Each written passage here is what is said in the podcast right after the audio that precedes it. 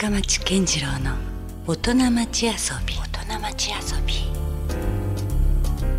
えー先週に続きまして今夜もスタジオに遊びに来ていただいているのは、えー郷土玩具そして民芸品を扱っている山彦屋オーナーの瀬川慎太郎さんです。今夜もよろしくお願いします。よろしくお願いします。はい、まあねあのなんだろうなんていうのかなこう見た目ちょっと今風のちょっと b ボーイじゃないけどそんな瀬川さんがまあ郷土玩具をね、はい。結構どっぷりハマってやっているというそしてお店はもうすでにもう5年目を迎えているというそういう感じですよね。はい。そんな瀬川さんなんですけども今夜はね、はい。まあ先週はもうお店のこととか仕事のこといろいろお伺いしたので、はい。ちょっとプライベートな時間っていうのはねはい。土減しているのかなというところからちょっと入っていきたいなと思うんですけども、はい。まあどうなんですかねやっぱお仕事柄あんまりこう仕事で遊びだと切り離して考えているタイプではないんですか、そうですね。うん。はい。ということはまあじゃあ仮にお店にいない時はい。は主にどういう時間を過ごしてるんですか、店にいない時は、うん。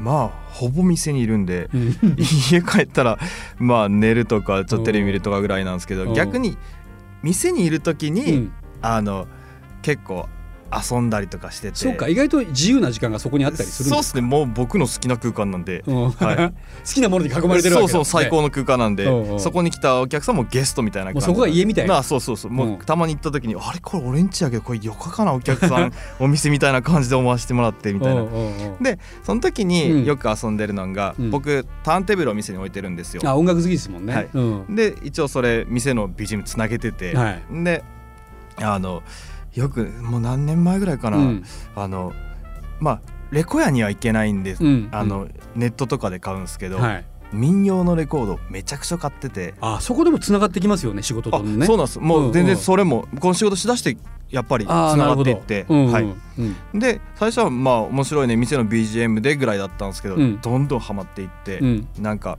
まあ俺あんまそんな詳しくはないんですけど、うん。うんその民謡とかなんとか武士っていうのが、うん。えらいこう好きでなんか祭り心を踊らされるというか、うん、いやいやわかる。でもなんかやっぱ日本のある種のダンスミュージックだもんね。まあそうそうそう本当に、ね、はい、はい。うんうん、でそういうのをまあ店でうん一人でこうずっとかけて遊んでます。はいそっか。じゃあ結構今はその、まあ、民芸とか温度物とかいわゆる日本のトラディショナルなあそうね。そういうダンス系の音楽はに結構ハマっていると、はめっちゃハマってるっすね本当。うん、まあはい。もともとだってあの大阪時代ねレゲエ DJ してたみたいなはい。話もありましたからね、はい。まあ、そういうところからいくとなんかそこもわからないでは全然ないし、はい。うん、むしろこう店の空間としてはそれマッチングしてるんじゃないですか？あもうあ成立してると思います。ね。多分勝手に思ってるんですけど。でも来たお客さんとかには、まあ、レ DJ たまにしてたりとかしたら「この曲知ってますか?」とかって言って。でもちょっと早いよね。あのなんかはい。あのまあ、僕は結構50代後半なんですけど、はい。なんかようやく僕なんかはね50代入ってからいろいろ俺はもうあもうやれアメリカだイギリスだ、まあ、ジャマイカだみたいな、はい。一通りいろんな音楽を経てはい。あでもやっぱりなんか日本もいいよなみたいなね、はいところ改めて足元を見つめ直すようなはい。時がようやく来た感じもあるんだけど、うん。もう30代にしてすでにねそういうところに片足突っ込んでるんですもんね。片片足というか仕事的にはもう どっぷりと入っているからね。ちょっとその辺もなんかおもろいなと思うんですけどね。どうなんですかねこうそのやっぱりこう日本好きみたいな根底にはそういうところあるんですかね？そうっすね。なんかそれがまじまじと、うん。あのやばいもう日本くす面白いってなったんが、うんえっと2年前うに、ん。あの愛知県のうん。トヨタである橋の下世界音楽祭。行きました僕も去年。あらしいですね。聞きました。うん。はい。いやめちゃめちゃあれはね、もうちょっとやられましたね、はい。僕も。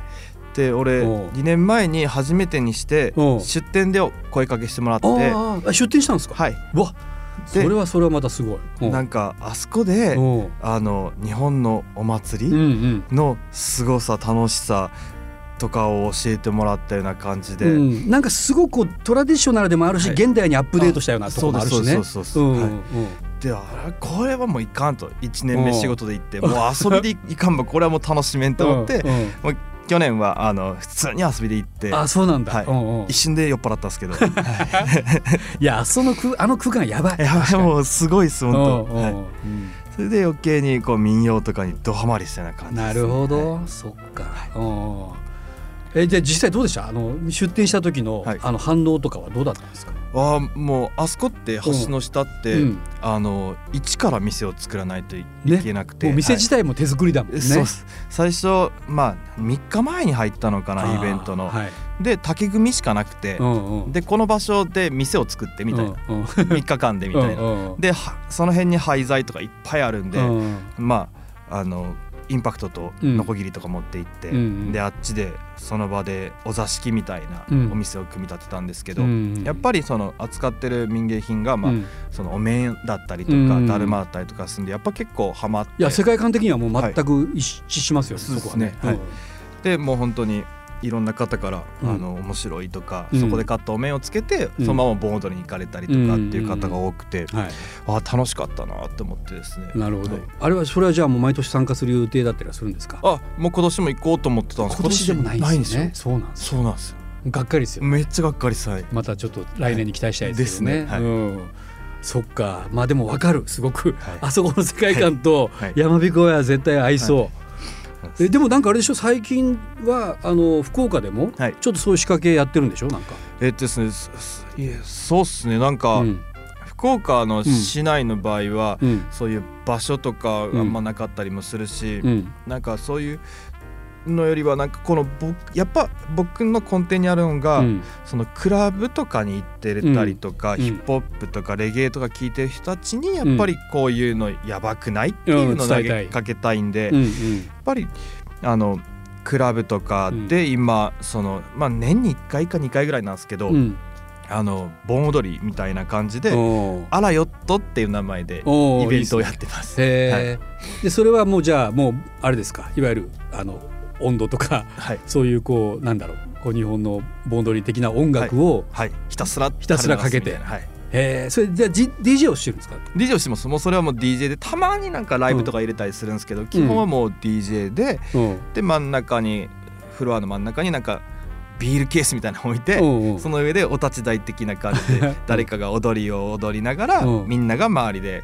こうノリが上がってきたらテンション上がってきたら踊るみたいなのをやってます。それはもうなんか例えば共同玩具とか民芸品も持ち込むんですか？持ち込まないです。もうそれはもうあの盆踊りみたいな。ダンスダンスですね。ダンス一本でも、はいダンス一本ではい。どうですか？もう結構盛り上がったりするんですか？いやもう2年目今年3年目になるのかな、うんうん。で去年毎回人が多くなってきてて、うんもう女性の方とかはもう浴衣で来てくれたりとかそれ夏やるんですかじゃ夏前ぐらいですね。夏前ぐらい。6月ぐらいであ、うん。それでなんか浴衣解禁みたいなうん。女性の方たちからしたら、うん。もう夏の入り口あたりで、はうん。とかでやってます。で一回そこで一回やって、うん。でまあ夏8月ぐらいに浴衣清納めみたいな感じでもう一回やったります。たまにしますけど。それあらよって今年もやりますか？今年もやります。もうゴールデンウィーク終わったら打ち合わせしようともう今から意気込んでるいつ頃の予定ですか？今年は。えっとまあ多分6月ぐらい6月7月ぐらいに、あの一回やってみて、うん。で本ちゃんが多分8月9月ぐらいになるんじゃあないかな結構そこは立て続けに2本ぐらい行くんですね。あそうですね。やっぱ夏だもんね夏ね。夏ですかはい。はなるほど。じゃあはい。それはそれでじゃあある種のオーガナイザーだったりもするんですか？そのイベントの。まあなんかみんなでふわっとお酒の飲みながら決めてる感じですけどね、おはい。ーなるほどね。まあいろいろでもそういうなんか仲間がいるんですよあそういう人たちがね、えーじゃあそれもちょっと楽しみですね、はい。それもめっちゃ楽しいそれがじゃあ遊びといえば遊びなんですかね、それも遊びですね。僕の中でもう完璧遊びですね、もう楽しいです。はい。なるほど。あんまり別にそこは仕事と無理にしてつなげようとかっていう発想でもなく。そこはもう全然なく。むしろあの、うん。店の中で、うん。あの踊れなかったあのステップをうん。フロアで踏むみたいな、それってあれですか、はい。やっぱあのある程度みんなで同じこう振りがあったりとか。あ、それがですね。みんな踊れないんで、うん。うん。なんか着てる女の人がうん勝手に振り付けをそこで即興で作ってくれ作ってくれるんですよ。でそれをみんなが真似して踊るんで うん。何その踊りっていうのがこう流行ってます。それはおもろいですね。はいやばいです。単行節だけはちゃんとあるんですけどやっぱり。ああなるほど、、はい。やもうこれはねちょっと僕も激しく反応するというか、去年の夏福岡にね実は九州初上陸はい。を仕掛けたの実は私でございます。は いすごい行きたかった ですけどで仕事で来れなかったんですよね。そうその盆踊りを田川で、はい、やってたんで。田川で、はい。もうまさに炭鉱節のもう聖地でやってたわけですか、まあそれはそれでちょっと気になりますけど、そうですね。じゃあまあ今年もなんかじゃあちょっとジョイントでしたいですねこれね。おぜひぜひはい。ね、はい山彦屋と、まあ、はい。我々のこう、はい。ちょっと形で一緒になんかやれたらいいなと思いますけど、民謡クルセイダーズ好きですかやっぱり？いいですね。ねこたまりませんね。なんて言うんだろうこう今にあそうです。つないでいく、はい。だからあの同じですよね。はい。あのまあ、だから瀬川さんの場合はそれを民芸品とかうん。郷土玩具であのやってるんだけど、まあ、音楽では民謡クルセダーズが同じような、ね昔のやっぱいいものをちゃんと今につなごうぜというようなそんなテーマでやってますもんね。はい。えーどうなんですかね、まああのいわゆるこれ最近はまあ民謡とかそういう温度にもハマってるという、えー瀬川さんなんですけれども、まあ、これからなんかこうこういうふうにやっていきたいなとか、まあ、なかなかあの伝統工芸という見方をするとその職人の後継者問題というのは先週も話したようになかなかね、えー本当は廃れてほしくないけども、まあ、残念ながらなくなってしまう文化もいっぱいあってしまうわけじゃないですか。その辺も含めてこれから瀬川さんとしてなんかやっていきたいことっていうのはあるんですか、そうですね。僕が考えてるこれからはですね、うん。まあなんか今ちょっとブームみたいな感じではうん。捉えられたりはしてるんですけど、うん。まあ全然いいんですそれはそれで、うんうんみんなが知ってもらうきっかけになるんで、はい。でその上であのなんか郷土玩具をうん。お土産だったりとか、うん。なんか贈り物とかうん。言ったらだるまとかやったら開店祝いとか、うん。っていう日々の日常のちょっとした時の選択肢の一つうん。としてみんなが思ってもらえたら、うん。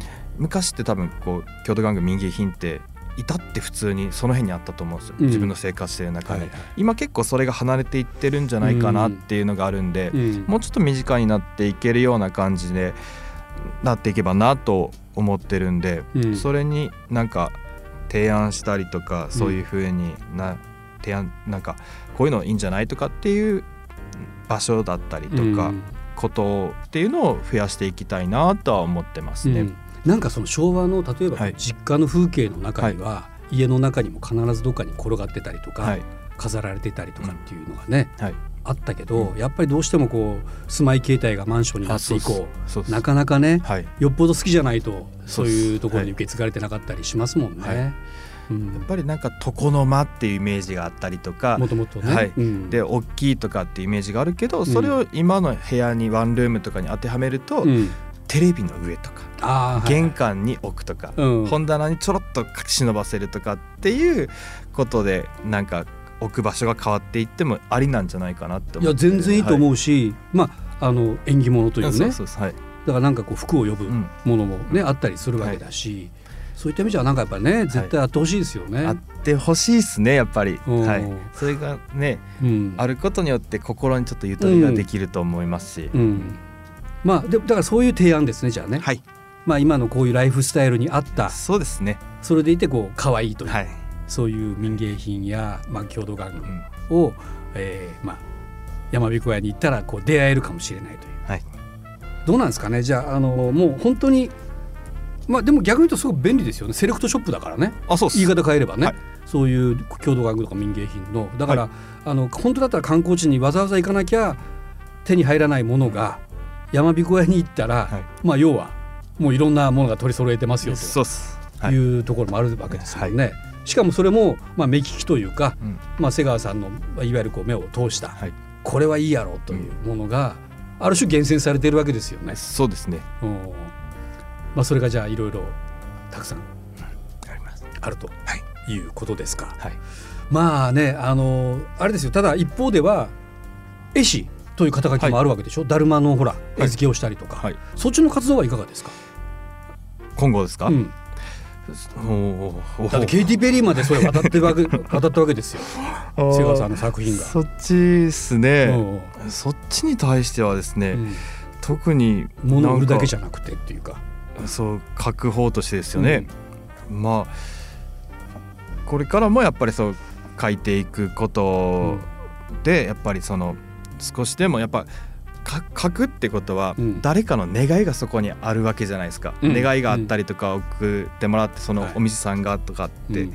それで目がかな入って願いが叶ったよって、うん。うん。やっぱたまに言われるんですよね。ねだからそういうのがもっと増えるように、うん。なんか僕自身もなんかもっといい絵が描けるようになったりとか、うん。なんかそのだるまに服を込めて渡せれるようになれたらなと思います。なるほどね。だからある種こうもうその共同玩具とか民芸品を通じて、はい、まあ結局やっぱ人と人がこうつながっていくというか、そうですね。でそこにまた何かこう転機が訪れたりとか、うんプラスあとなんか僕が一番興味を惹かれたのは、はいじゃあ果たして瀬川さんがね、はい、餌付けをするだるまってどげな ものなんやろうってそこも非常に興味深いところなんですよ。はいね、やっぱりいろいろこうその世代じゃないと表現できないはいだるまっていうのがあるかもしれないしね。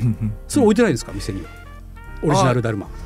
何個かありますああるんだ。はい前なんか何年か前にうん岩田屋さんの80周年があった時うんに、うんあのなんかコラボでやりませんか？ってお話をもらって、うんあの岩田屋さんの青い袋あるじゃないですか、はいはい。あれをまんまだるまにしちゃったみたいな、おお面白い。はい地元っぽい。はい、うん。を書かせていただいたことがあって、へそういうえの。とかが飾ってます。いやなんかそれで言うとねコラボで言えばさ、はいコンバースあはい、とのコラボもあったんでしょ？そうですねコンバース東京福岡店さんが去年オープンされた時に、なんかコンバースさんの面白いところが、うん福岡で頑張ってるうん。言ったらブランドさんとかはいお店さんをフューチャーしたいみたいな感じでおっしゃってくださって、でそれれで、まあ、うちも話しかけてもらって、はで、まあ、福岡で作られてる土人形うん。ちょうど去年が犬年だったんで,、うん。で犬のブチの柄をコンバースさんの星に変えてやりませんかってお話をいただいてで。その人形を作ってる津屋崎人形さんとうん。一緒に話をしながら、うん。あの去年やらさせてもらいました。まあそれはじゃあまさに瀬川さんプロデュースじゃないですか。おおはいね、おおって一言みたいになってますけども、ね、あ今ねちょっとその写真があるんですけど、やっぱなかなか、ああれですよ。そうこの番組のゲストに出てくれたはいエアーマンっていう振付家業おーはい振付師はいはいで彼もなんか発注したんでしょ？ああそうこの前来てくださって、はい、おうおうねいや、はい。なんかでも彼が好きなのもわかるわこれ。ちょっとやっぱ独特のなんかちゃんとオリジナルで振付家業っていうね、はい。字も入ってるし、はい。あのなんかすごいモノトーンのだるま、はい。